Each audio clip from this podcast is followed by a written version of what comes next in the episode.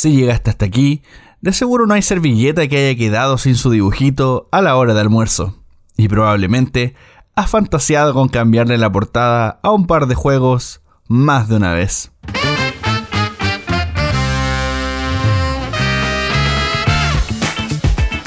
Soy Lorena Mancilla y estás escuchando Manual de Supervivencia Lúdica, un podcast de Debir donde conversaremos sobre juegos de mesa, rol y realmente cualquier cosa que quepa en tu ludoteca.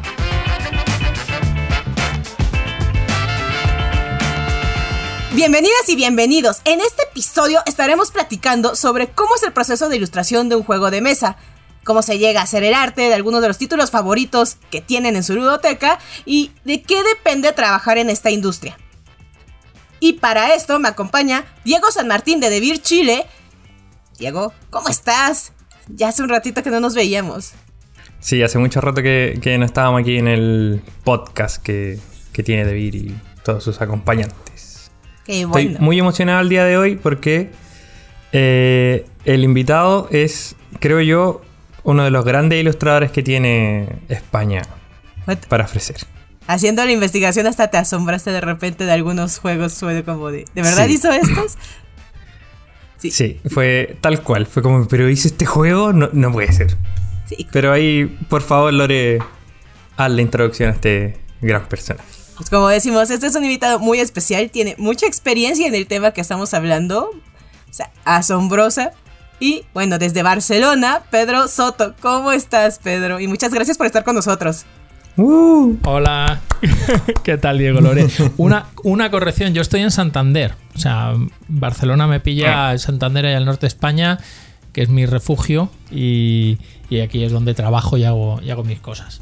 O sea, tengo que ir a Madrid y a Barcelona de vez en cuando para ver gente y para estar más conectado con la industria lúdica, pero bueno.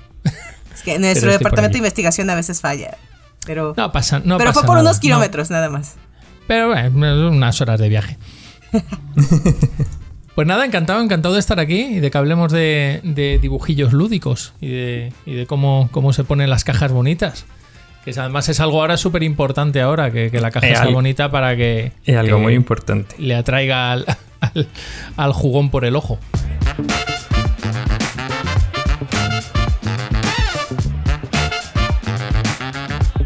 Claro, porque estábamos acostumbrados a veces a tener unos artes ah, no tan atractivos y ya poco a poco ha sido como de, no, necesito que la caja me llame, luego vuelvo de atrás y juego también. Necesito que me llame eso también nos gustan los juegos que son feos y son buen juego. Pero si se lo acompaña una gran ilustración, eh, se agradece mucho. Sí, pero yo, yo esto lo he discutido yo muchas veces. Ahora mismo estamos en una cultura de. una dictadura de la estética muy bruta en todos los aspectos, ¿eh? tanto en juegos como en cómics, como en cine, como en literatura, como en lo que sea. La parte estética es la que te tiene que atraer. Y claro, si estás en una época de sobreabundancia cultural donde hay productos, mogollón de ellos, que te llenan los estantes de las tiendas y tienes que escoger, claro, entiendo que la gente va a lo, a lo bonito. Y solo coge eso que parece feo y que parece tal si se lo han recomendado mucho de, mira, no te fíes tanto de su aspecto, que es un juego maravilloso. Antiguamente, claro, los que llevamos jugando muchísimos años, pues es que aguantábamos porque había poco producto en el mercado y nos dieran lo que nos dieran, nos valía para jugar lo que fuera. Ahora ya la gente es mucho más selectiva. Ahora me dirás, yo tengo una teoría. Entre el arte a veces es más feo, es un euro.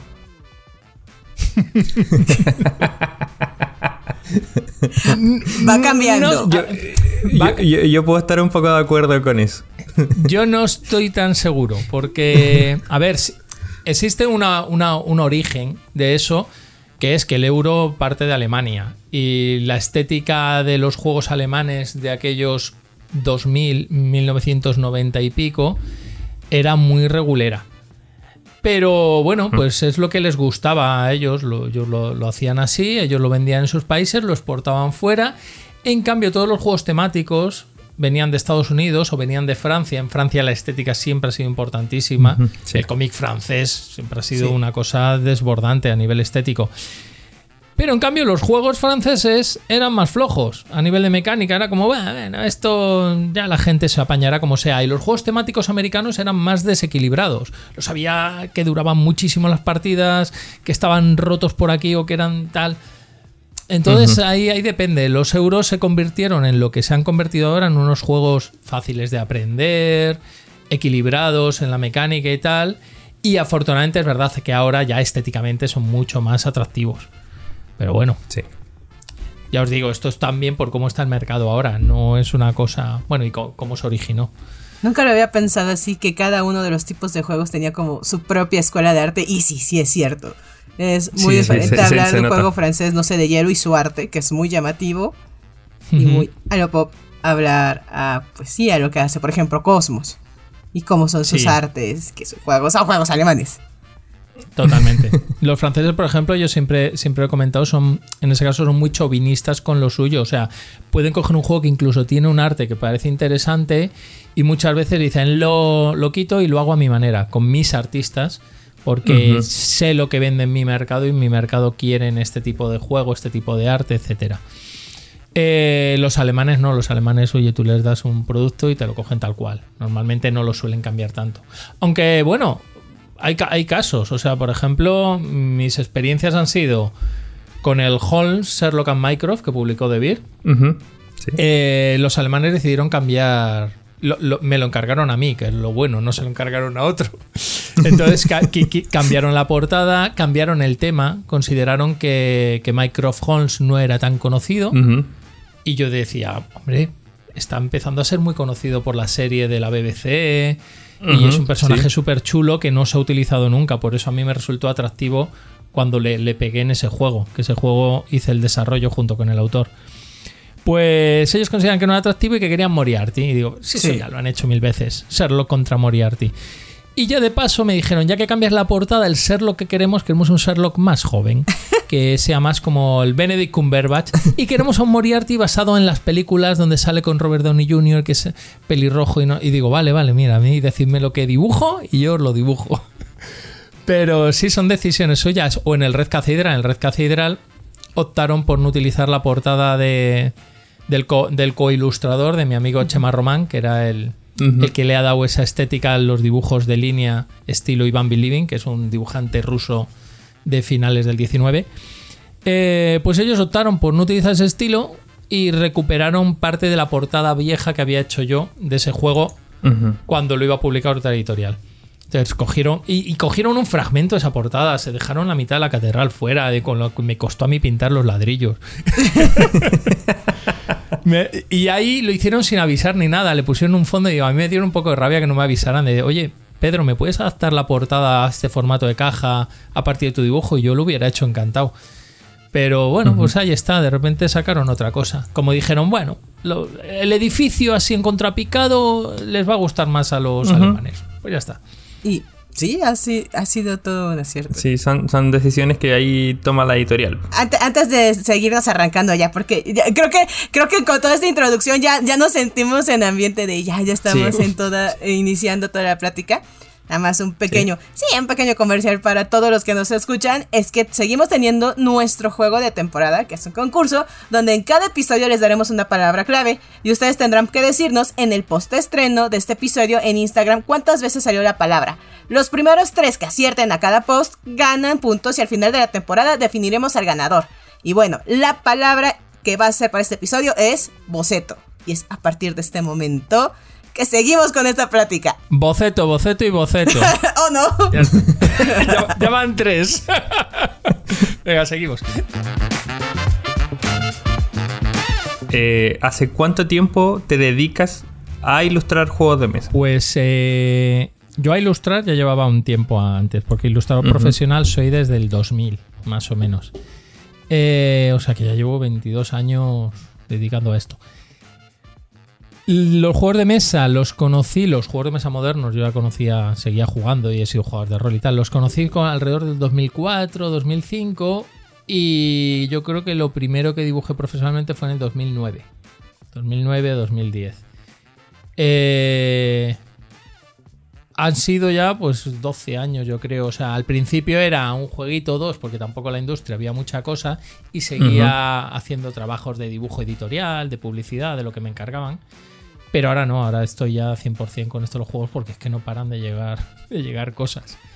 Y sí, sí, sí, en estos 12 años que llevo dibujando juegos, pues ya hay, ya hay unos cuantos títulos, la verdad. Sí, hay, hay, harto título que, uno, uno, puede encontrar a Pedro en, la Board Game Geek. Y si filtra ahí puede ver todos los, trabajos que ha hecho y de verdad de repente hay algunos súper impresionantes que es como, no sé, el que más me llamó la atención a mí, el Catán Colonos de Europa. Ah, es que, es hice la portada. Hice la portada para. Me lo encargó de Vir me dijo, no nos gusta nada la portada que tiene este juego porque parece una expansión. Y tenían todas las razones, ¿verdad? La portada que hizo Michael Menzel, que es uno de mis adorados ilustradores de Eurogames. Eh, es verdad, parecía una expansión, no, no, tenía como entidad propia, no era como la de Colonos, la de, la de América, con su tranvía, con tal, que, que tenía una presencia y veías el oeste. Entonces me la, me la encargaron a mí. Y fue un trato curioso, porque el trato fue más o menos en plan de, bueno, me la, la paga de Vir, pero una parte la paga Cosmos si Cosmos, eh, si hay otros licenciatarios que pillen esa portada para sus países. Entonces al final hay dos portadas en ese juego. La que ha hecho Michael Menzel, que está publicada en Alemania, en Italia, en Francia y tal. Y la que he hecho yo, que está publicada en España, en Rumanía, en Bulgaria. Y, o sea, hay una serie de países menos pudiente a nivel económico que ha escogido mi portada. Los países grandes, Italia, Francia y tal, no han escogido la, original. Pero bueno, no, fue, fue una experiencia hacerla. Y además teníamos una cosa clara, son indicaciones que me dio en ese momento Xavi Garriga, que me decía, no, yo quiero un barco. O sea, los colonos de Europa, va a haber tal, quiero que haya un puerto con una goleta de aquella época, nos ambientamos en el siglo, no me acuerdo qué era, si el siglo XVI, cuando se empezaba a hacer mucho mercadeo por Europa y tal. Y bueno, oye, hubo trabajo de documentación para buscar el barco adecuado, cómo eran los puertos en aquella época y tal. Pero fue divertido y, era muy emocionante, muy bonito el dibujar el sol. Porque me cogí las portadas del Catán, vi el sol al tamaño que tenía que tener, lo puse ahí de fondo y dije, vale, ahora ya pinto yo mi sol. Y pintar el sol del Catán te da como. Te da como caché, es como, mira, estoy haciendo un es como, lo, estoy haciendo yo, estoy ilustrando estoy un haciendo un tal, aunque sea para Bulgaria, me da igual. Pero ya nos estás mencionando que no es, ¿sabes? no es solo ilustrar por ilustrar, te tienes que documentar. Entonces, ¿cómo es ilustrar un juego de mesa? Pues la, documentación es, importantísima. O sea, tú planteate que yo, por ejemplo, ahora estoy acabando de ilustrar un juego para Portugal sobre la construcción de un monasterio en el siglo XV o por ahí. Y cuando acabe, em, eh, voy a hacer uno para mi editorial, para Looping Games, de la, Estación Espacial Internacional. O sea, voy a tener que saltar a 1998. O sea, salto cinco siglos para adelante y de repente me tengo que volver a documentar de todo, porque yo qué sé de estaciones espaciales, pues ya estoy viendo algunos documentales, bajando fotos, modelos 3D, que es la ventaja de cuando trabajas algo moderno, que te encuentras que hay, hay modelos 3D que te ayudan mucho a visualizar las cosas. Y también estoy mezclando con en medio algún juego infantil que me encarga otra editorial. Entonces, la parte de la documentación es importante. Yo que me especializo en dibujo histórico, que me gusta mucho más que el dibujo fantástico precisamente porque puedo acudir a la documentación, pues, pues vamos, yo me lo tomo muy en serio. Y para Devir o para otras editoriales es que he tenido que hacer juegos del terremoto de San Francisco, de Miguel Strogoff, la novela de Julio Verne, El viaje al centro de la Tierra, el Cotton Club mm, sobre el jazz, los años 20, la prohibición, o sea, vas saltando de época en época que es una locura. Oye, pero ahorita nos comentaste, tienes también una editorial, ya hablaste de marketing, demás, entonces, además de los juegos de mesa, al parecer te dedicas a muchas, muchas otras cosas. De juegos de mesa también. Sí. No, porque, hombre, a ver, lo de la, editorial que tuve fue porque tenía una, un amigo autor, pero pues esto es ella, que la que tenía un juego que a mí me gustaba mucho, que era Amundsen vs. Scott, 1911 y no lo conseguía publicar. Estamos hablando del año 2011, yo creo que fue. Y, ya estaba a punto de retirarse, decir, mira, yo ya esto de los juegos de mesa he diseñado varios, me han editado fuera alguno, pero esto cuesta mucho. Todo es mucho trabajo y tal. Le dije, déjame un poquito, joder, nos ponemos tú y yo, hacemos una campaña de, crowdfunding, que es algo nuevo que estoy estudiando. y es verdad, en aquella época, 2009, 2010, estaba yo mirando cómo era eso. Y la verdad es que funcionó muy bien la campaña, nos lo pasamos muy bien trabajando juntos y de ahí tiramos para adelante y ya en el 2016 con otros socios pues ya metimos inversión y, nos pusimos a trabajar. Entonces, claro, yo es una de las cosas que, que tengo y es una de las cosas que normalmente aconsejo a la gente que me pregunta y tal. A mí me gusta jugar sobre todo. Yo dibujo juegos porque soy jugador. Si quisiera dibujar juegos para ganar dinero, dibujaría otra cosa. O sea, porque la industria del juego de mesa no es la más bollante del mundo. O sea, te pagan más por dibujar cosas para publicidad o para videojuegos que para dibujar juegos de mesa.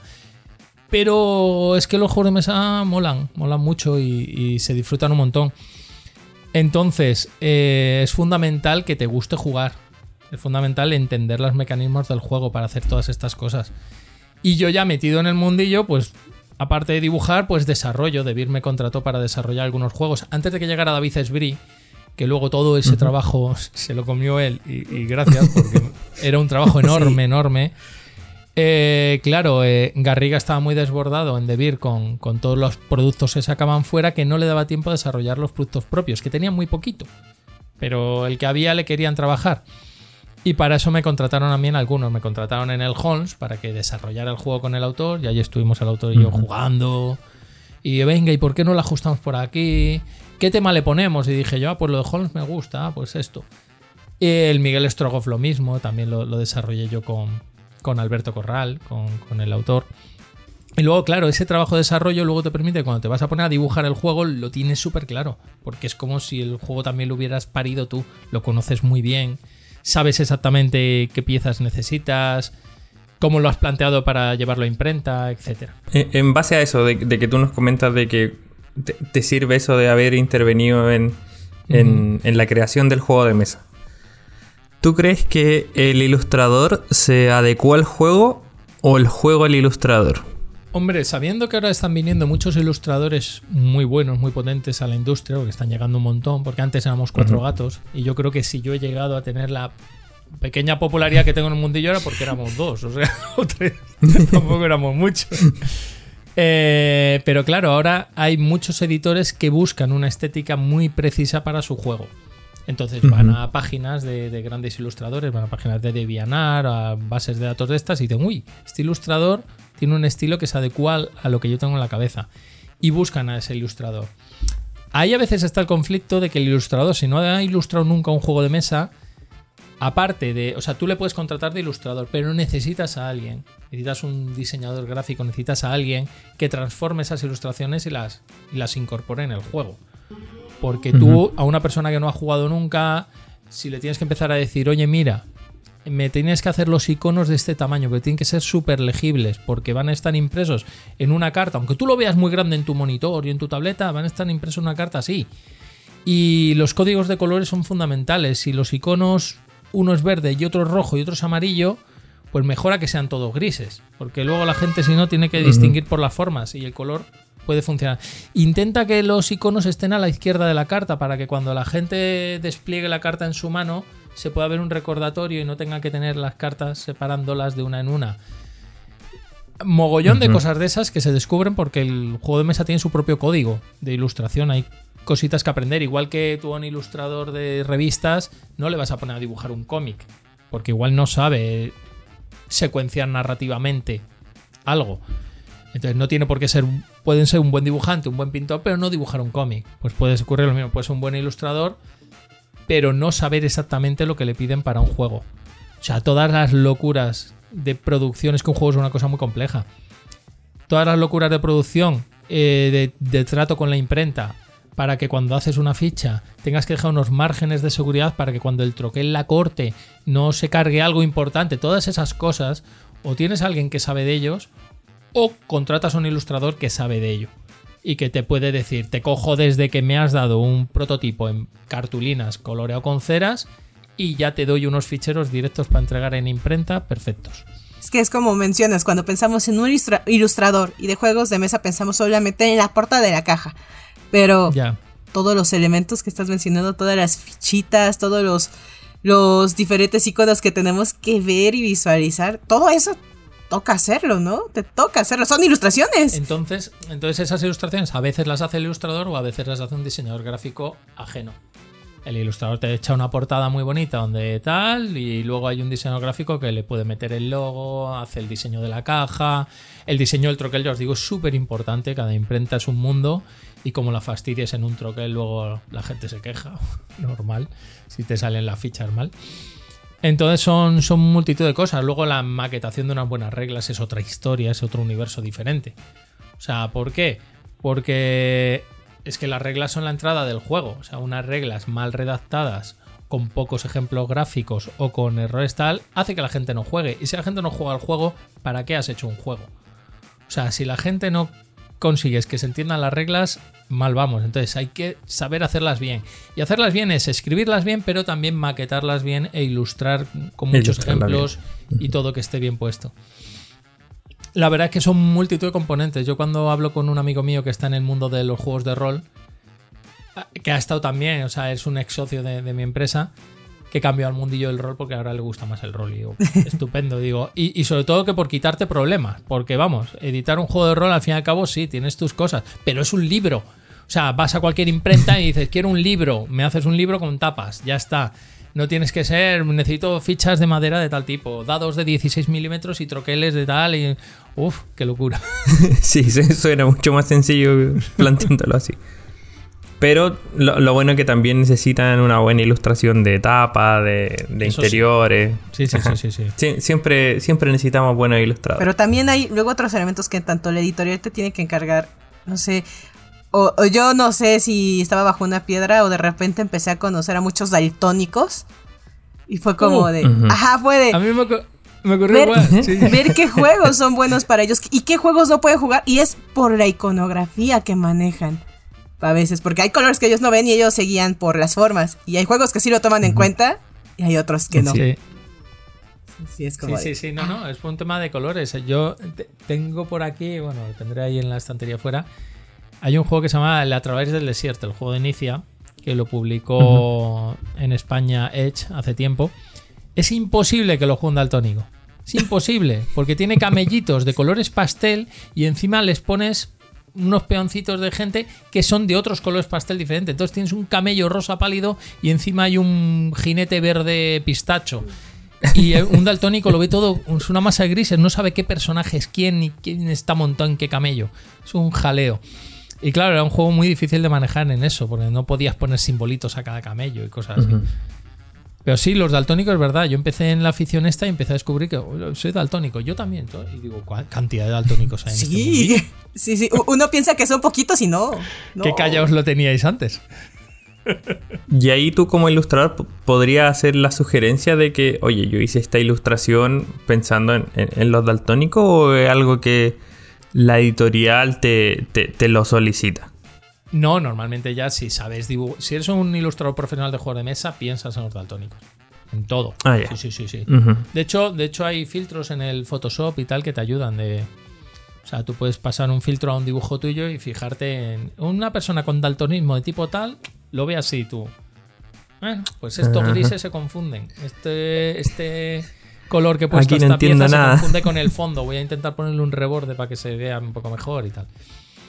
Pero bueno, en general sí, ya un ilustrador profesional de juego de mesa tiene que pensar en eso.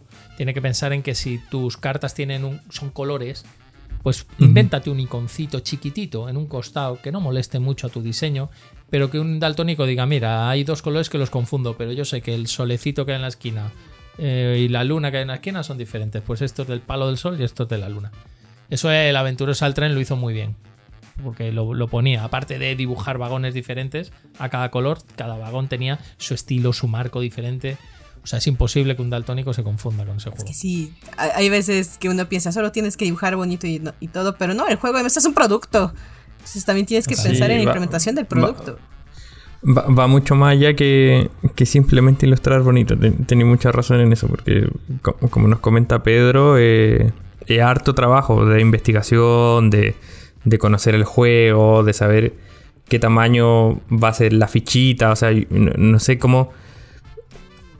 en un arte muy complejo de, cómo se comprime todo en, un, en una microficha que va a medir 2 milímetros. Es como... Sí, no, siento que hay que pensar todo eso, es como... Eh, es harto trabajo, no, no, solo ilustrar. De todos modos, yo os digo que hay casos editoriales donde contratan a ilustradores que no tienen nada que ver con la industria, simplemente porque les gusta su estilo, pero porque ellos ya tienen a un, detrás a un diseñador gráfico, a un experto gráfico que dice, no, yo cojo tus dibujos y ya tranquilo que yo te los dejo preparados para el juego. Yo te digo, dibújame una cajita que mida tal tal, que es para una fichita. Tú me la dibujas y si hace falta ponerle un fondo o retocar algo, ya lo hago yo. Pim pam pum y esa persona monta el troquel, monta la caja, lo monta todo. Por ejemplo, la editorial Ludonova funciona mucho así. Eh, contratan ilustradores, el, socio y encargado del grafismo, que es David Prieto, que tiene un muy buen ojo para estas cosas, pues él busca ilustradores que le llamen la atención y que crea que ese estilo funciona, y él ya se encarga de todo lo demás. Y muchas veces ha contratado ilustradores que no habían hecho un juego en su vida. Él simplemente decía, mira, necesito que la portada mida esto, y total, tú vete dándome material que yo ya me encargo de ponerlo todo bonito.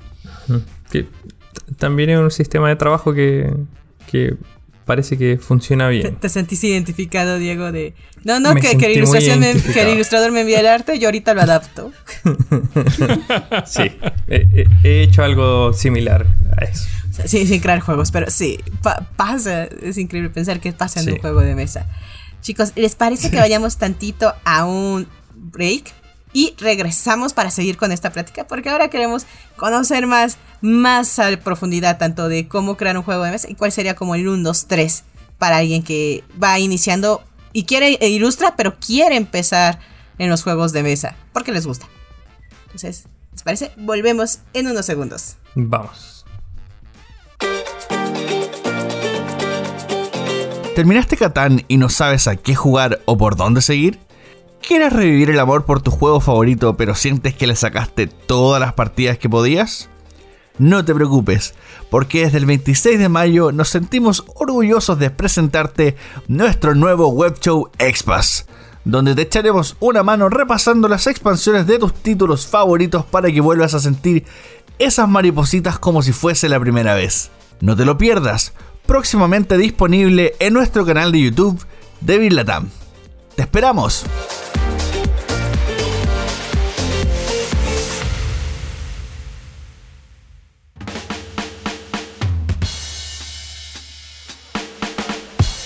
Y bueno, hemos regresado. o sea, de todo lo que nos ha hablado hacer un juego, ilustrar un juego de mesa no es fácil, no es solo la portada, no es algo bonito, pero bueno, ¿cómo es trabajar con una editorial? ¿Cómo, cómo es hacer esa mancuerna? Que te dicen, tú, me gusta tu estilo, quiero que dibujes, quiero que hagas el arte de este juego. Pues hay... Es que todo depende del editor. O sea, yo he trabajado con editores que me daban mucha confianza, Debir era uno de ellos, que me decían, todo para ti, haz lo que consideres, nos fiamos de tu juicio. Y yo trabajaba muy a gusto porque sabía que las decisiones que yo tomaba, normalmente, luego obviamente yo lo enseñaba, ellos aportaban, pero tenía mucha confianza en mis decisiones. Y hay otros editores que no, que ellos saben exactamente lo que quieren y que te guían mucho hacia donde quieren. Y las dos cosas me parecen estupendísimas. O sea, tanto el que te da libertad y tú te pones y confían en ti, tanto como el que lo tiene muy claro en la cabeza y, te dice, no, quiero que lo hagas así. Y viene genial, porque tú te conviertes en un, en un mono con un lápiz y dibuja lo que él quiere. y ya está, oye, y el trabajo sale como el, como el cliente quiere, que es el objetivo. Pero también. Tiene, que ser más fácil, igual, ¿o no? Al menos que, te digan así como exactamente. claro, al menos hay una parte creativa que, te libras un poquito de ella, entre comillas, porque dices, no, oye, si ya me vas dando tú incluso la documentación y tal, oye, es cosa que yo no tengo que buscar, mira, eso que me libro. También he tenido a editores del, punto medio, y eso es lo que no, no recomiendo a nadie. O sea, un editor que te da libertad, él lo tiene en la cabeza, pero no lo transmite bien. Entonces tú vas haciendo cosas. Y, y, no, y te las va tirando para atrás. No, es que no quería que esto fuera así. Digo, bueno, ¿cómo quieres que sea? y te van dando una información que no te había dado al principio. Al principio él te decía, dibújame esto y tú, ¿vale? No, así no. No, así no. Digo, ¿cómo lo quieres? Y te envía fotos y digo, pues haberme las enviado al principio, que no pasa nada. O sea, que yo no, no tengo un orgullo artístico de voy a déjame crear. No, yo, a mí me pagas por dibujar. Pues, pues yo dibujo lo que tú me digas. te, piden un, barco medieval y terminas dibujando una nave, una nave espacial. No, pero por ejemplo, un juego que dibujé para un portugués en Ragami, que era de ángeles. Y era un juego que él se había inspirado en la película El cielo sobre Berlín de Wim Wenders, que son ángeles. Bueno, luego hubo una, una especie de remake con, creo que con Nicolas Cage, que eran ángeles que te miran desde las ciudades, desde el tejado con sus gabardinas amplias y ven que la gente tiene problemas y acuden a ayudarles y tal. Pues el juego iba de eso, tú eres un ángel que está sobrevolando por una ciudad junto con otros y hay personajes que tienen problemas y les ayudas. ¿Cuál es el asunto? Pues el tío me vendía esa idea y digo, ah, genial. Y em, yo empecé a dibujar ángeles. Y él me decía que los ángeles tenían que ser cool. Y dice, no, quiero que sean cool. Y digo, Vale, pues yo dibujaba y me salieron unos ángeles que eran modernos, eh, modernillos, parecían sacar salidos de crepúsculo o algo así, porque unos llevaban tatuajes, otros llevaban no sé qué, tal. Y él, no, no, quiero que sean cool. Y digo, pero esto no es cool. No, no, no, cool no es eso. digo, Joder, que cool es muy subjetivo. Sí, cool no será mi cool. no, sé. Total, luego ya me envió imágenes de lo que quería. Y claro, quería gente vestida de Armani con gabardinas amplias. Me envió hasta imágenes de los zapatos, gafas del sol ray y no sé. Y digo, vale, haber empezado por ahí, que me he tirado dos días haciendo bocetos de mi versión moderna de, lo, que tal, ¿no? que no tiene nada que ver con lo que tú tenías en la cabeza. Pero bueno. Lo cool, no es lo cool para todos. Lo cool no es lo cool. para el cool era elegante. Otra cosa, sí, María. Sí, pero. Mm, ¿Elegante para quién? O sea, a una persona moderna igual vestir así, pues no le parece elegante, le parece elegante otra cosa. Yo no sé, no sé. Ser, ser más precisos para dar esas indicaciones. Ah, hay sí. que ser más precisos, sí. Pero vamos, en general yo con los editores trabajo así. Hay otros editores que al principio siempre me decían y esto es verdad, es un, mito que voy a quitar, decían que es importante que el ilustrador juegue el juego. Y digo, sí y no. O sea, sí es verdad que te ayuda a jugarlo, pero no es necesario. Yo dibujo un mogollón de juegos sin haberlo jugado. Pero sí exijo que me envíen un reglamento. O sea, yo les digo, eh, ¿qué quieres que dibuje esto? Vale, no me vale con que me digas quiero 14 cartas y tal. Por favor, envíame las reglas del juego porque necesito verlo todo. Necesito ver cómo es el juego, imaginar cómo es el despliegue, saber qué piezas estás pidiendo. Y, luego a ti te viene bien, porque como tengo experiencia editorial, te puedo ayudar. O sea, hay editores a los que les dije, ¿por qué no haces esta pieza por doble cara y así consigues quitarte dos troqueles de cartones enteros de piezas y tal? Y el tío, ah, ah pues más ahorro dinero. Y digo, pues aquí estamos y hemos salvado árboles del planeta también. Pues ya está. o sea, cuando ya tienes un poquito de experiencia en esto, sí que viene bien que te den una visión global del juego para entender cómo funciona y ya no tener que ir preguntando a cada paso por qué estoy haciendo lo que estoy haciendo. Sí puedes intervenir a veces en cómo implementar el juego, pero tú conoces de industria de juegos y tú ilustras pues juegos de mesa, o sea, ubicas ya un ilustrador cualquiera no lo haría. Un ilustrador que no tenga experiencia en esto, claro, no lo haría. Eh, entonces, no. claro, los ilustradores que van cogiendo más experiencia en esto van descubriendo cosas. Yo, yo qué sé, yo cuando hice el Holmes, que fue creo que en el 2013 o por ahí, no tenía mucha experiencia tratando con las imprentas. Y entonces fui preguntando a mi amigo Antonio Catalán, que trabajaba en Debir mogollón de años haciendo todo el diseño de producción. Yo le decía, Antonio, ¿y cómo, cómo envío este fichero a imprenta? Que me están diciendo algo de los colores negros que se superponen. Y me dice, mira, esto es así. Y ah, vale. Antonio, ¿y cómo hago las cartas? O sea, ¿tengo que enviar un fichero entero? No, no, no. En el InDesign metes una carta por cada página. Y luego hay otro fichero donde tiene que estar un dorso y tiene que coincidir que la página 5, o sea, la carta 5 de este fichero, tenga el dorso 5 del otro fichero, de la página 5 del otro. Y eso tiene que ser titititi todo seguido. Digo, ah, vale, vale. Y deja márgenes para la sangre. Y yo, vale, vale. Todo eso, pues aprendía preguntando a la gente y ahora cuando la gente me pregunta a mí, yo lo explico otra vez lo mismo. Que el conocimiento fluya, que es lo importante. Yo tengo una pregunta que eh, yo creo que muchas personas de, las que están escuchando, de las que, como decía la Lore hace un rato, eh, gente que nos escucha como que se quiere eh, meter en el mundo de los juegos de mesa, ya sea diseñando juegos de mesa, ilustrando juegos de mesa, como, como sea, pero en relación a los juegos de mesa ¿Tú consideras que es rentable trabajar con los juegos de mesa, ilustrando juegos de mesa? Sí, a ver, Yo conozco gente que se gana la vida. Conozco más ilustradores que se ganan la vida dibujando juegos de mesa que autores que se ganan la vida publicando juegos de mesa. Porque al fin y al cabo, cuando uno ilustra un juego de mesa, cobra un fijo por su trabajo, que depende del tiempo que le ha llevado. Pues me he estado dos meses dibujando este juego, pues cobro tanto. Me he estado un mes. Pero si tienes pedidos continuos, pues al final llegas a final de año y dices, bueno, pues he hecho seis juegos de mesa, siete, diez, no lo sé, más pequeños, más grandes. Eh, o cinco, los que hayas hecho, no lo sé, pero bueno, dependiendo del. Entonces sí se puede llegar a ganar la vida. Ya os digo, no se gana tanto la vida como con otras industrias. yo recuerdo antes de toda la crisis económica que vino en España por el boom inmobiliario, pero luego también hubo global y tal, las agencias de publicidad estaban desatadas. Y a veces yo acababa una jornada laboral mía dibujando unas cositas que estaba haciendo a las 8 de la tarde y yo decía, qué bien, que he acabado, lo dejo todo preparado, mañana sigo. Y me voy a poner una peliculita, voy a cenar algo y qué bien, qué contento estoy del día de trabajo. Y me llamaba un amigo de Madrid Pedro, a ver, hay una urgencia, una agencia de publicidad quiere unos bocetos para, yo qué sé, para una campaña de publicidad de Movistar. Lo necesitan a las 8 de la mañana. Yo me voy a poner a hacer esto. Tú tal, eh, si quieres yo coloreo lo que tú hagas, tú me coloreas a mí, eh, hazme las líneas, yo las paso a tinta y nos tirábamos desde las 8 de la tarde hasta las 8 de la mañana sin parar. O sea, nos tirábamos toda esa noche trabajando, pero claro, acababas de trabajar y igual te habían pagado 400 euros o 500 euros, una cosa así, yo digo, bueno, ya, ya me podría llegar un trabajo así todas las semanas, que no me importa quedarme un día sin dormir por este dinero. Pero claro, eran excepciones. Cuando llegó la crisis y tal, todo eso se cortó.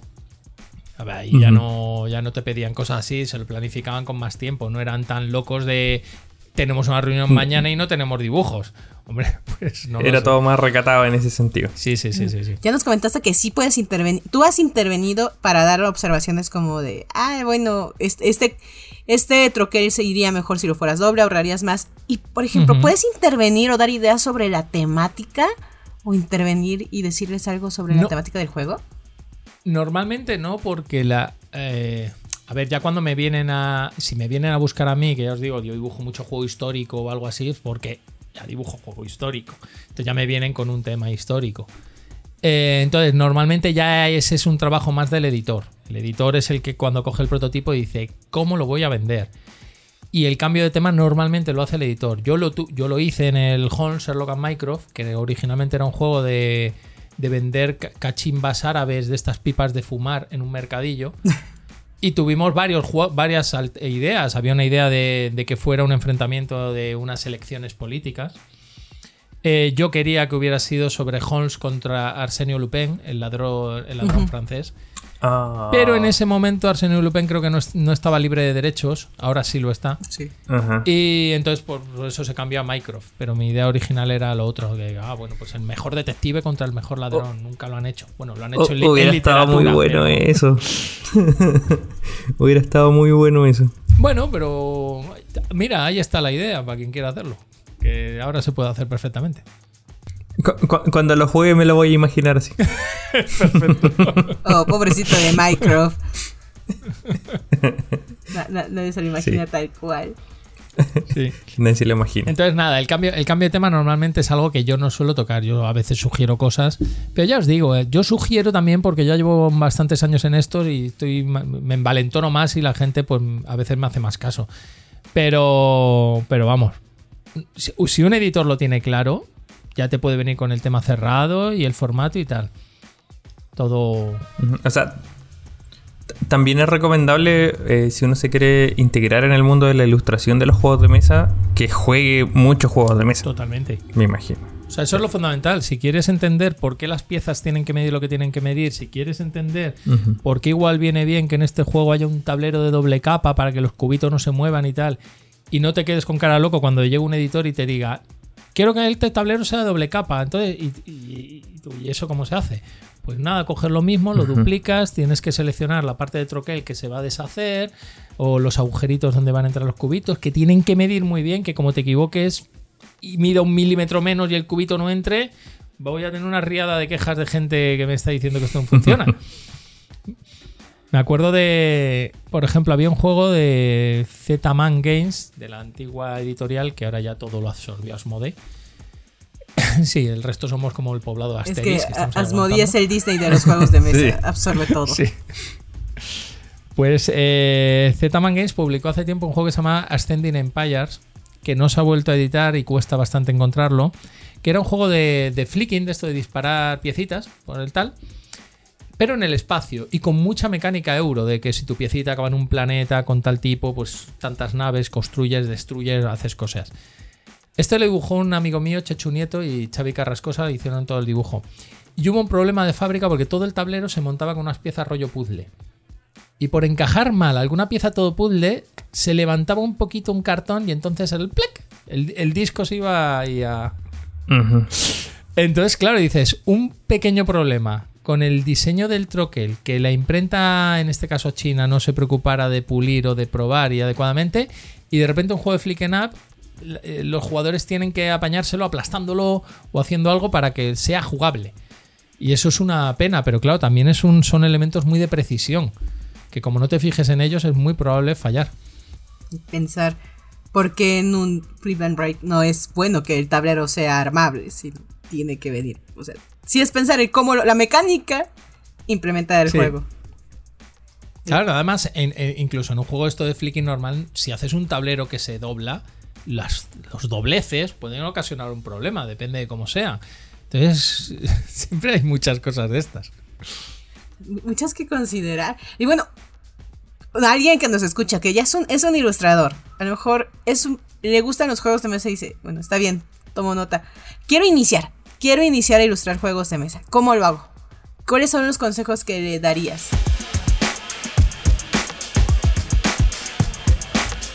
Pues eh, lo primero, pues, tendrá que escribir a editoriales que estén interesadas para enseñar el portafolio. Eso sería fundamental. Pero si quiere empezar a dibujar, tiene tiempo, no tiene tanta experiencia profesional y piensa que dice, no, yo ahora porque eso nos ha ocurrido a todos los dibujantes al principio, cuando estábamos en la carrera o dibujando como podíamos. Eh, teníamos mucho tiempo, pero no teníamos experiencia, con lo cual dibujábamos lo que fuera. Para que nos publicaran en un sitio o en otro, hacer dibujos de lo que sea. Pues aquí ayudaba bastante también el que hay mogollón de autores con prototipos. Entonces, si esa persona está interesada en los juegos, puede localizar a un montón de autores que tienen prototipos y si algún prototipo de los que juega le gusta mucho, Decir, oye, voy a hacer ilustraciones de este prototipo, si no te importa. El autor estará encantado de tener su prototipo mejor ilustrado. Eh, él tendrá algo que enseñar, que parecerá un juego profesional, aunque no haya sido publicado. Pero también que estate de acuerdo con el autor en dos cositas muy claras en ese aspecto. Uno, eh, el autor cuando vaya a enseñar el juego a una editorial es muy probable que la editorial se quede con el juego y no con las ilustraciones. Eso ocurre muchas veces con los prototipos. Es muy difícil que llegue un autor con un juego acabado que encima yo he contratado a un ilustrador, le he pagado de mi bolsillo, que eso es un error mucho que cometen los autores. que yo para que el juego esté perfectamente acabado, pero llega un editor y dice, no, no, si tu juego me ha encantado, pero es que no va a ir del espacio, va a ir de Roma. Y tú, ah, pues nada, todo el arte gráfico que tú has pagado a mí no me vale para nada, te lo quedas. Yo me quedo con el juego. Y claro, y si tú has llegado a un acuerdo con el artista porque no le has pagado nada, decir, este juego si se publica, se publican las dos cosas, pues ahí podéis tener un conflicto de estos dignos de, película americana, de cuando viene un manager a un grupo de música y dice, yo quiero al cantante, pero no al resto del grupo. pues aquí lo veo. Aquí puede ocurrir algo parecido. Así que no, no, que se ponga a dibujar juegos de lo que sea y acceder a prototipos o incluso hacer revisiones de juegos profesionales. Ya sabes que ese material no lo vas a poder publicar, pero dices, bueno, pero, pero hay mogollón de prototipos y de cosas que, se pueden adaptar. ¿Y cómo fue tu primera experiencia ilustrando un juego de mesa? Porque venías del marketing, venías... Entonces, ¿cómo, cómo hiciste ese brinco? ¿Y cómo fue? Pues es que yo, tuve dos cosas. En el 2009 dibujé unas portadas para unos juegos deportivos. Y fueron solo dibujar portadas. Ahí sí que fue solo ilustración. Yo no hice nada más. Era un juego de MotoGP, otro juego de Renault F1 y otro de fútbol. Y ya está. Yo hice eso. Era para una empresa que ya no existe. Pero me llegó un trabajo muy grande de casualidad en el 2010, que fue el que me dio a conocer que era de la serie de televisión Águila Roja. Una serie de televisión que en España era súper popular. Y, yo me había enterado de que había alguien buscando por Madrid en una feria de, de cómics, estuvo buscando dibujantes. Yo en ese momento no tenía mucho trabajo. Y un amigo me lo dijo, oye, que hay alguien por aquí pidiendo dibujantes, tal. Y digo, ah, pues le voy a enviar mi portafolio. Le envié mi portafolio y me llamó. Y cuando me contó cuál era el plan, eh, me encantó porque una de sus preguntas era algo así como, bueno, mira, esto es para trabajar un, juego. ¿A ti te gustan los juegos? Un, un, juego de cartas. Y yo, yo miraba detrás y tenía toda la estantería con 2.000 juegos, 600 juegos creo que tengo en mi estantería, algo así. Digo, un poco. Tantito. Dice, ah, no, pues tal. Algo conozco. Y claro, ya luego el tío se cortaba de decirme que era sobre la serie de televisión esta, porque era un proyecto grande. Me dijo, no, ven a Madrid y tal, no sé qué. Bueno, pues yo fui a Madrid y ya me explicó qué era y era un proyecto súper grande con, de hacer un juego de cartas coleccionable de esta serie. Y del juego de cartas coleccionable, eh, yo estuve en la reunión, me preguntaron qué editoriales podían ser las adecuadas para publicar esto y tal. Y yo dije, pues las grandes que hay en España son The Beer y, es Edge, Entertainment, el Fantasy Play Game. Eh, hablaron con Debir y, y, metieron a Debir en el ajo. Y Debir decidió que, bueno, que sí, que el juego de cartas coleccionable que lo sacaban, pero que para Navidades querían también un juego de tablero de Águila Roja y un juego de cartas infantil para que lo jueguen los niños también aficionados a la serie. Y de repente me encontré con que no solo tenía que dirigir un equipo de dibujantes y dibujar el juego de cartas coleccionables, sino que tenía que hacer un juego de tablero. de dibujar entero y luego también dibujar el juego de cartas y todo con estilo gráfico diferente. O sea, el juego de infantil tenía un estilo infantil, un estilo más cartoon, más cómic. El de juego de cartas coleccionable, un estilo pintado digital. Y el juego de tablero tenía que ser un estilo realista y como había poco tiempo, al final optamos por un estilo de lápiz coloreado que quedó súper bien, quedó muy histórico, quedó muy, muy chulo. Y claro, todo eso me llevó un año y no sé cuánto de trabajo, porque luego se sacaron algunas expansiones del juego. Y claro, era un juego súper llamativo, porque era un juego que llamó mucho atención en el mundillo, eh, porque era sobre algo de fuera del mundillo, y llamó mucho la atención a gente de fuera del mundillo sobre el propio mundillo de los juegos. Y, bueno, y yo le agradezco mucho ese trabajo porque dibujé un montón. O sea, todo lo que aprendí de pintado digital en aquella época, que sabía muy poquito, lo aprendí haciendo eso, haciendo ese juego. Yo me iba pegando con la tableta y digo, ¿y cómo hace esta gente para pintar así? Y yo no lo logro. Y me veía tutoriales y cosas para reproducir. Y digo, ah, mira, usan este pincel, ah, qué chulo este pincel. Pues yo voy a usarle también. Y aprendí mucho, dibujé creo que ciento y pico cartas de las 400 que tenía el juego las dibujé yo. Y luego ya los otros juegos. Y luego dirigir al equipo de dibujantes, que eso también está bien. Tuve que buscar a otros dibujantes. La productora de televisión hablaba conmigo, me enviaba el material y las fotografías y todo con secreto de sumario, porque eran. A veces me enviaban fotos y cosas de cosas que todavía no se habían emitido en la televisión. Y yo lo desglosaba y decía, vale, esta carta que va de una mazmorra de torturas, se la envío a este dibujante que he pillado, que es el que le gustan las partes oscuras. Y esta que es más histórica, este otro. Y esta que no sé qué. Yo distribuía, me quedaba con las que me interesaban a mí, era lo bueno de ser el jefe. y la verdad que fue un trabajo muy chulo, fue muy chulo, sí, sí. Que a, mí me llama harto la atención tu estilo de dibujar como que siento que si bien es súper eh, marcado, como que se nota cuando tú, ves un juego, ah, ¿qué lo dijo? Ah, sí, Pedro Soto. Eh, como que se, nota, pero también tiene otros juegos que como que son completamente distintos a tu estilo. Algunos sí, porque me lo, sientes que sí, porque me lo han pedido Sí, pero yo no soy muy habituado a reinventarme. ¿eh? Eso es una cosa además estoy notando ahora. Hay mucha gente que dice Ahora se están buscando otros estilos gráficos. Yo siempre digo, el mío se está quedando un poco anticuado. O sea, ¿sigo teniendo trabajo? Sí, pero. Pero ahora están buscando a la gente unos estilos gráficos distintos. Y claro, la gente es, bueno, pues reinvéntate. Digo, claro. Como si fuera tan fácil. O sea, ¿Por qué no, lo pensé antes? tan sencillo. Claro, o sea, porque si, ya sé hacer esto y lo hago en tres horas, ¿por qué no voy a dedicarle seis para hacerlo diferente? Sin saber que voy a tener éxito. O sea, que después de las seis horas igual lo veo y digo, es un desastre. Y entonces no me ha valido nada de lo que he hecho. Entonces, eso, eso es muy costoso. Pero, yo, igual encuentro que tú eres es como súper versátil. ¿Crees como que igual se debe un poco a eso, como la cantidad de juegos que has ilustrado? A ver, en general hay, los ilustradores tenemos que tener dos estilos, siempre se lo he dicho a todo el mundo. Está el estilo realista y un estilo cartoon cómico.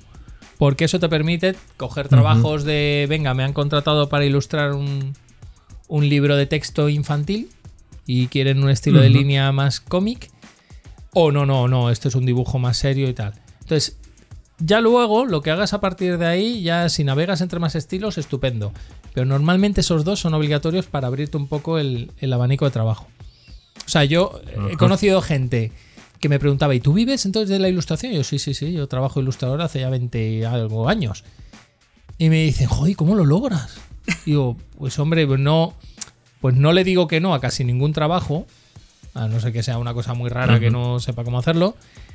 Y, dibujando, me pongo a dibujar. dice, ah, no, es que a mí, claro, yo, yo dibujo, a mí me gusta dibujar y yo dibujo muy bien este estilo. Y me dice, a mí me gusta dibujar dragones. Digo, ya, pero solo dibujando dragones no te va. No, no hay trabajos suficientes en el mundo para que tú vivas solo dibujando dragones toda tu vida. O sea, igual tienes que dibujar otras cosas. Hay otros dibujantes que yo veo sus portafolios y yo he dicho, tienes un buen estilo para hacer este tipo de personajes, pero en tu portafolio no veo paisajes, no veo objetos. La mayoría de los personajes que veo los veo cortados por la cintura, no veo cuerpos enteros, ni veo personajes en movimiento. Entonces, me estás enseñando lo que se te da hacer bien, pero me da miedo lo que no estoy viendo, porque significa que si te voy a pedir algo de lo que no veo, no sé si lo vas a saber hacer. Ah, hay que dibujar dragones, pero también hay que dibujar las cosas que destruyen los dragones. Eh, también, y, un jinete montado encima de un dragón, también vale. hay que tener variedad, variedad en ese portafolio también para llamar la atención. Y practicar también. Es válido. ¿Cuál es el juego favorito tuyo que has ilustrado? Sí, la, la pregunta, sí, eso la pregunta del millón. Es difícil, ¿eh? Porque, claro, te lo dicen los autores. No, todos los juegos son mis hijos. Bueno, ya. Pero a este le quieres más, seguro. no, pues yo de todos los que tengo, le tengo mucho cariño a. Le tengo mucho cariño a Miguel Strogoff.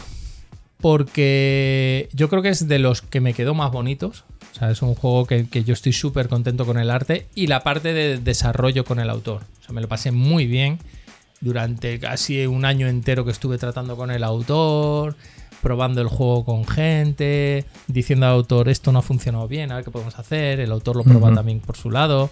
La parte esa de desarrollo me enseñó mucho y aprendí un montón.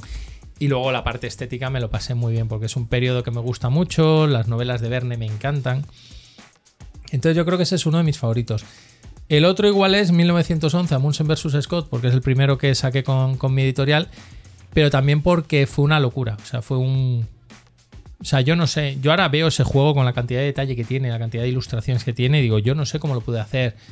Mi hija nació en medio de la campaña. Eh, yo sé que trabajaba por las noches. Eh, luego con la niña en casa sé que como venía mucha visita familiar yo me encerraba y seguía dibujando porque a mí nadie me hacía ni caso, entonces pues, hacía caso a la niña.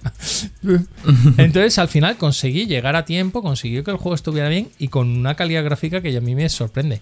Y luego hubo una parte muy interactiva que me lo pasé muy bien en la campaña. Durante la campaña yo preguntaba a la gente, enseñaba, enseñaba bocetos y les preguntaba a la gente, oye, ¿qué, ¿qué opináis? ¿Voy hacia este lado o hacia este otro? O este tipo de carta, ¿qué puedo hay que cambiarle el título. Que penséis este título y tal. Y la gente opinaba y daba ideas. Vamos, fue, fue muy interactivo esa parte. Y yo me lo pasaba muy bien porque les hacía casos. Además era un brainstorming gigante. Tenías allá 50 personas que te decían cosas. Y tú, oye, qué bien, no se me había ocurrido. Esta idea me gusta. Gracias. Ya está. Y la, y la dibujabas.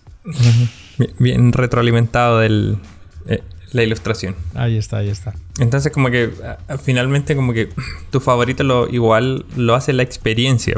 La experiencia que tuviste ilustrando X juego. Eso siempre, o sea, te puede quedar un juego estupendamente dibujado que como te pillara en una mala época, estuvieras sin ganas de hacer tal, al final sí salvas los trastos, pero el recuerdo que tienes cuando veo esa caja de, ¡ay, qué temporada más mala pillé! Por lo que sea, ¿eh? No es porque el juego sea malo, es porque igual en esa temporada, yo qué sé, te pusiste enfermo o se murió un familiar o cualquier cosa. Y de repente, esa sensación. No, es muy importante cuando estás dibujando y tal, que las todo lo del entorno sea bueno y esos son recuerdos que te vas a llevar. De, a ver, de los juegos que ya hay en el mercado, ¿hay alguno que tú dices, a mí me habría gustado ilustrar ese? Muchos. la verdad que sí, lo que pasa es que muchos de ellos, esta es una pregunta cuando la respondí hace tiempo, eh, todavía no había tantas reediciones, pero ahora muchos ya se han reeditado con un arte bueno, entonces ya no me vale. por ejemplo, yo siempre decía, hombre, un, Puerto Rico bien dibujado me encantaría. La versión inicial. Pero yo creo que ya la última versión está bastante mejor. Entonces, bueno. El Kailus, por ejemplo, era siempre uno de mis seguros favoritos. Pero bueno, pues ya salió una versión nueva que está bastante mejor acabada.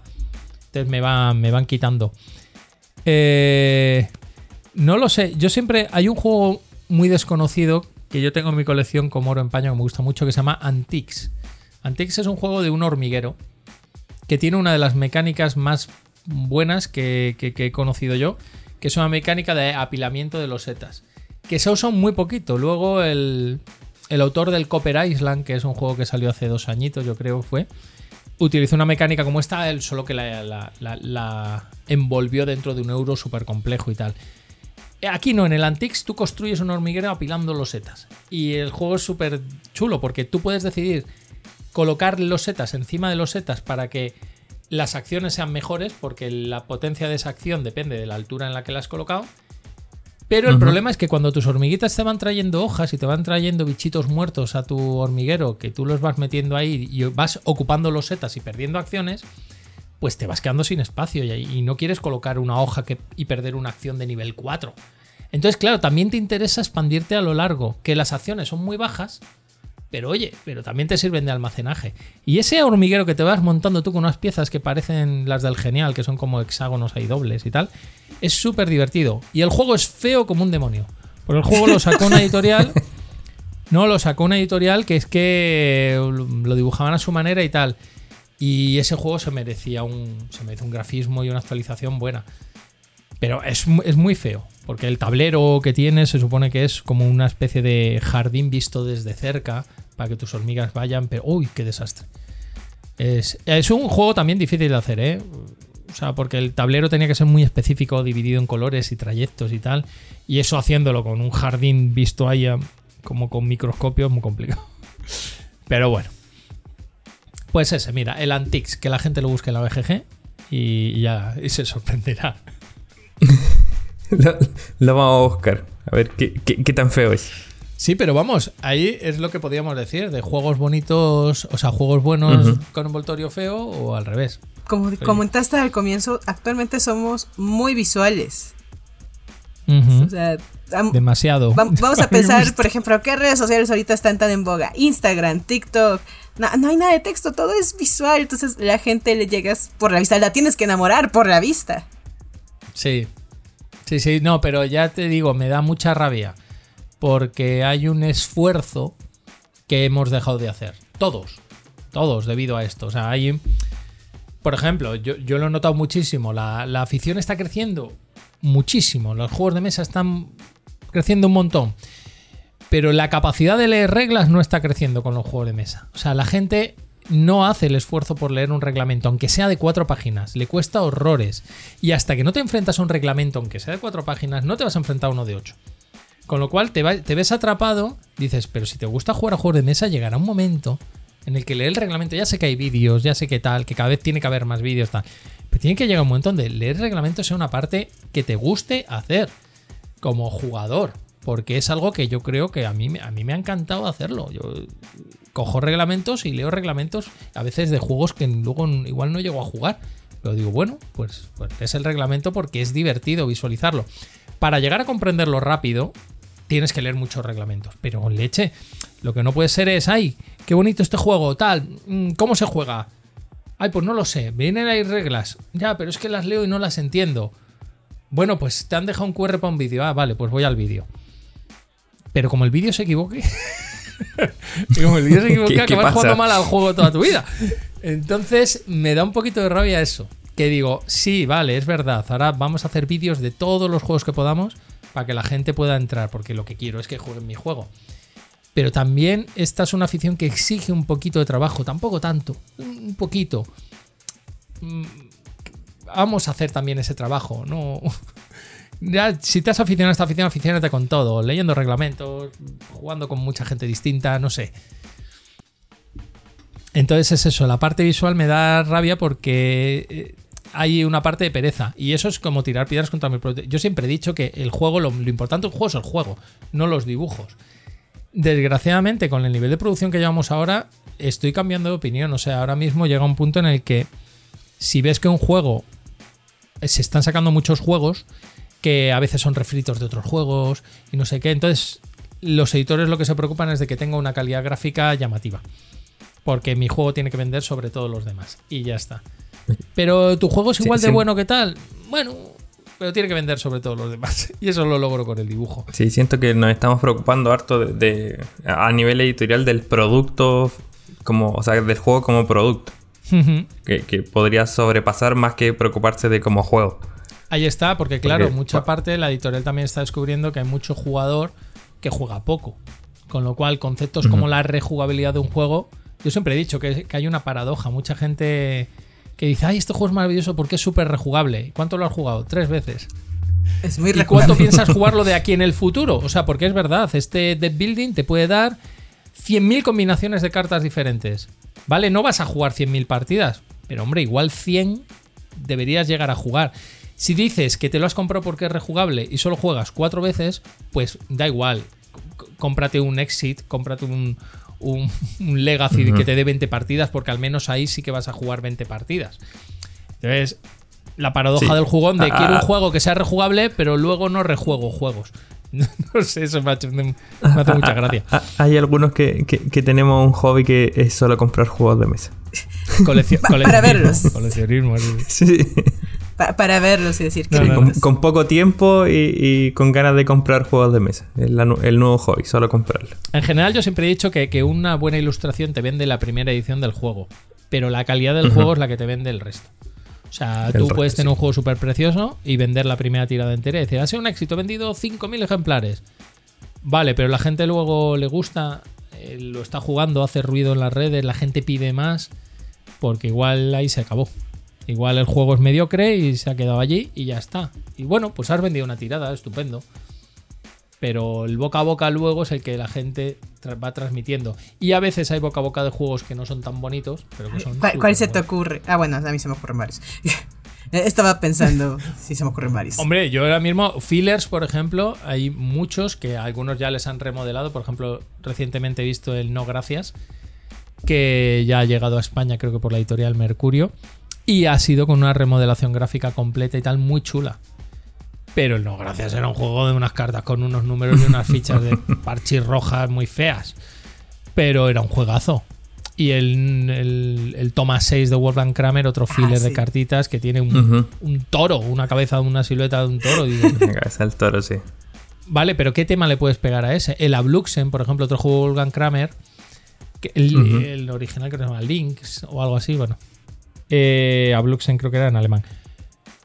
Pues ese juego es maravilloso. ¿Y qué grafismo tiene? La cara de un zorro, que hay en 13 colores diferentes. Ya está. Pero el juego es buenísimo. Es un juego de baza súper chulo, pero ya está. No, es, un juego alemán, no le pidas más. Ponen al zorro y, listo. El dibujante ya habrá cobrado por hacer la cara de un zorro y colorearla. O sea, la colorea una vez y luego vira el color 13 veces. Dice, ahora amarillo, ahora verde. y ya está. Hice 13 ilustraciones diferentes. y ya está. Y de, los juegos que tú. Hace un rato Lore hablaba de. Eh, ¿Qué juego ilustrarías? Que ya se haya ilustrado por otro ilustrador. ¿Tú qué juego volverías a ilustrar tuyo? Oh, con toda la experiencia que, que ya lleva acumulada con, con estos años. Pues esto es la primera vez. Vale. ah, lo esto se nota. No, claro, si me remonto, si me remonto a los de inicio, eh... Ay, qué pregunta más complicada. Hombre, igual te diría. A, lo mejor puede ser alguno de. No, pero la, la portada que hablábamos antes, la portada del Catan Europa, yo ahora la veo y era en una época donde me quedaban los dibujos más oscuros de lo que yo quería. y había cosas que todavía no sabía hacer para regular determinadas historias. Entonces esa igual la tocaría un poquito. Ah, mira, el, el 1000, el 1049 publicó Moludicus que es un juego que hice en el 2011. Estuve muy contento con el resultado de ese juego y lo sigo enseñando por ahí, pero ahora yo me fijo en cosas del tablero y tal y yo ahora dibujaría mejor otras cosas. O sea, en, general todo sería darle toquecitos, actualizar con el estilo de ahora que sea un poco más para que los colores brillen más, para que que no hay, no sé, no sé, sí, hay cosas que tocaría. Ya, ya saben las editoriales entonces, si quieren retocar, el, hacer una nueva edición del juego, se, puede retocar. Quita, quita, que yo ahora no tengo trabajo, que lo retoque no, tengo, no tengo tiempo. Les paso a otra persona. No, hombre, David Esbri me preguntó hace poquito sobre van a volver a editar el Holmes Sherlock and Mycroft, hay que hacer unos retoques en la caja para que sea caja de Cosmos un poco más gorda, porque claro, cuando yo la escogí escogí la caja de Cosmos que a mí me gustaba que era finita. Sí, sí. Porque a mí me gustaba la colección de Cosmos con caja finita. Y digo, ¿para qué voy a tener esto si puedo tener en la mitad me entra todo y así en la estantería me entra más juegos? Bueno, pues ahora hay que hacerlo en caja más grandota, como el París y como otros juegos de, Cosmos, de dos jugadores y de Debir. Eh, y me dijo, eh, y no sé, están comentando por aquí que igual como está, igual cambiar la portada. Y digo, ¿por qué? Si la portada me gusta mucho. no, no, a mí también me gusta mucho. Y digo, entonces, ¿por qué la queréis cambiar? No, pues porque hablaba de la gente, bueno, ya que sacamos una nueva edición aniversario y le incluimos un modo solitario, una no sé qué. Digo, no, no la cambiéis, que no quiero hacer otra vez otra. no, no, por favor. No quiero volver a dibujar otra No hay tiempo para esto. No, ya, aunque tuviera tiempo, digo, ¿y qué hago? O sea, tengo que volver a dibujar a Holmes otra vez y a Microsoft otra vez y, y mándame otro juego y esa déjala como está. me da, me da Podría ser el momento de... Cosas, ¿sí? Podría ser el momento de hacer la versión con Arcel Lupin. Mira, mira, y que lo cambiamos todo también, sí. Ajá. No des ideas, tú callas. Ah, ah, ah, ahora igual está de moda. Solo voy a cambiar la, caja. Solo voy a cambiar la caja y añadir dos cosas en las reglas. Ya está. no se toca nada más de ese juego. no. ¿Aló? ¿David? ¿Está por ahí? No. Tenemos una idea aquí grabando el podcast. caliente, es que él tiene ya muchas cosas en las que está metido, que no. Pedro, muchas, muchas gracias por esta plática. Ha sido muy interesante. Y es que, o sea, no, no solo eres ilustrador, ilustrador de juegos de mesa, eres un gran fanático de los juegos de mesa. Realmente. Mucho. Muchísimo. Muchísimo. Se nota, se 600 nota. juegos lo atestiguan. Entonces, no, muchísimas gracias por estar. Diego, no sé si quieres agregar algo más. No, yo estoy contentísimo haber tenido esta, esta, oportunidad de hablar contigo. La verdad que siento que no, se hubiera dado en, otro lado quizás. Eh, y darle las gracias, yo creo, por hacer buena ilustración en tantos juegos y que se, podamos reconocer eh, tu trayectoria, porque no solo has trabajado con Devir, has trabajado con Tomatoes, con tu propia editorial. Entonces, has trabajado con tanta editorial diferente que tu trabajo como que se va expandiendo y cada vez más. Entonces, como que como para reconocer un, buen trabajo, eh, muchas gracias. Pues nada, oye, muchísimas gracias a vosotros por haberme traído aquí. Boceto. Y así voy. es que me encanta hacer esto, de verdad. Es como trolear a la audiencia. Es decir, boceto, boceto. Sí. Boceto, boceto. Ahí estamos y nada, así no, no, nombramos tanto la palabra boceto en realidad. Ahora sí. No, no es, es, que es una palabra, además, que es que no la uso yo tan de común. O sea, ¿veis? Está muy bien haber cogido boceto. Traemos un dibujante, dirá la palabra boceto muchas veces. Bueno, creo que aquí pues ya dijimos muchas veces boceto. sí.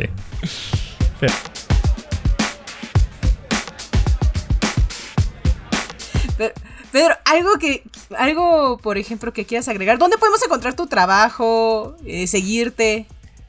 Eh, a ver, en la BGG están todos los juegos que tengo. Que eso, bueno, pues ahí se pueden ver de juego en juego. Son muchos. Mi página web lleva desactualizada desde el año 2015 o por ahí, o sea que algún día le dedicaré tiempo para hacer una nueva cuando tenga tiempo. También tenía un portafolio en Behance, en behance.net, pero también lleva algo desactualizado. Pero bueno, ahí se ven imágenes en calidad chula, aunque sea de los trabajos míos anteriores. Y no sé, es que estoy muy desactualizado con. O sea, cuando tienes tanto trabajo no tienes tiempo de venderte. Entonces, cuando deje de tener trabajo, igual digo un día, venga, me voy a, voy a poner guapo todo, todo esto que tengo alrededor. Pero es eso, mi, mi página web sobre todo, pedrosoto.es, pues ahí se ven cosas. Entonces, si alguien quiere ver cosas, que ya ha hecho muchas más cosas posteriores, pero bueno, ahí he metido un montón de dibujos, eso sí es verdad. Y por ejemplo, para conocer más juegos de tu editorial, ¿dónde los podemos buscar o cómo los buscamos? Bueno, pues mi editorial se llama Looping Games. Tenemos página web, loopinggames.com. Eh, algunos juegos han llegado a Chile. Nos, llevó ahí una distribuidora, trajo, nos hizo un pedido, le enviamos un palé. Y nada, estamos trabajando mucho para expandirlo. Ahora mismo lo que pasa es que han surgido oportunidades de. que es lo que queríamos desde el principio, pero que cuesta hacerlo que es oportunidades de, partnership, ¿no? De, pillar socios que poder imprimir los juegos con, contigo. Entonces tenemos ya una editorial francesa que está muy interesada en, nuestros juegos, en la línea 1900 esta que tenemos, 1911, 1923 Cotton Club. Es una serie de juegos pequeñitos que todos ambientados en el siglo XX. Y todos son Eurogames muy diferentes entre ellos. Pues es guay porque ahora tenemos una editorial francesa que va a imprimir con nosotros. Y sabiendo todo lo que está ocurriendo ahora en el mundo, el aumento de los costes de producción, de, los, de las materias primas, todo se está volviendo muy loco. Pues hombre, en vez de imprimir 3.000 ejemplares para España, poder decir, bueno, pues imprimo 8.000. Porque imprimo para España, imprimo para Francia, imprimo tal. Pues hombre, te permite bajar costes y poder seguir manteniendo un precio bueno y ser un poco atractivo. Entonces, bueno, pues nuestros juegos, eso, están por ahí. En, en Latinoamérica se encontrarán algunos, si alguno encuentra algunos de casualidad. Pero todavía nos está costando llegar, llegar bien. Poco a poco, poco a poco, pero es bueno saber dónde podemos ir a revisar todo el trabajo que has hecho, tanto en editor de juegos, y ver todas las ilustraciones que has hecho. Muchas gracias a vosotros, de verdad. ¿Alguien que quiera decir boceto por última vez? Mm, no, yo no. boceto. No, boceto. bueno, recuerden, la palabra del día fue boceto, así que si anotaron cuántas veces ya dijimos esa palabra después de terminar aquí, que ya terminó el concurso, perfecto. ¿Cuántas veces dijimos la palabra boceto? Esta no cuenta. Ojo. Tengo que aclarar, es que luego también me la cuentan. Gracias a todos y a todas quienes nos escuchan y recomiendan este podcast. Les recordamos que pueden escucharnos a través de Spotify, Apple Podcast, Google Podcast y Spreaker. Además, para conocer más sobre nuestros juegos de mesa y nuestro catálogo disponible en tu país, visítanos en www.devir.com o en las redes sociales de Devir Américas, Argentina, Chile, Colombia y México. Y por supuesto, no olviden el juego de cada episodio para llevarse algunos premios de juegos de Devir al final de la temporada. Pedro, Diego, muchas gracias por estar en este capítulo nuevamente y a todos los que nos están escuchando. Y nos estaremos viendo y escuchando en otro episodio. Bye bye. Adiós. Chau,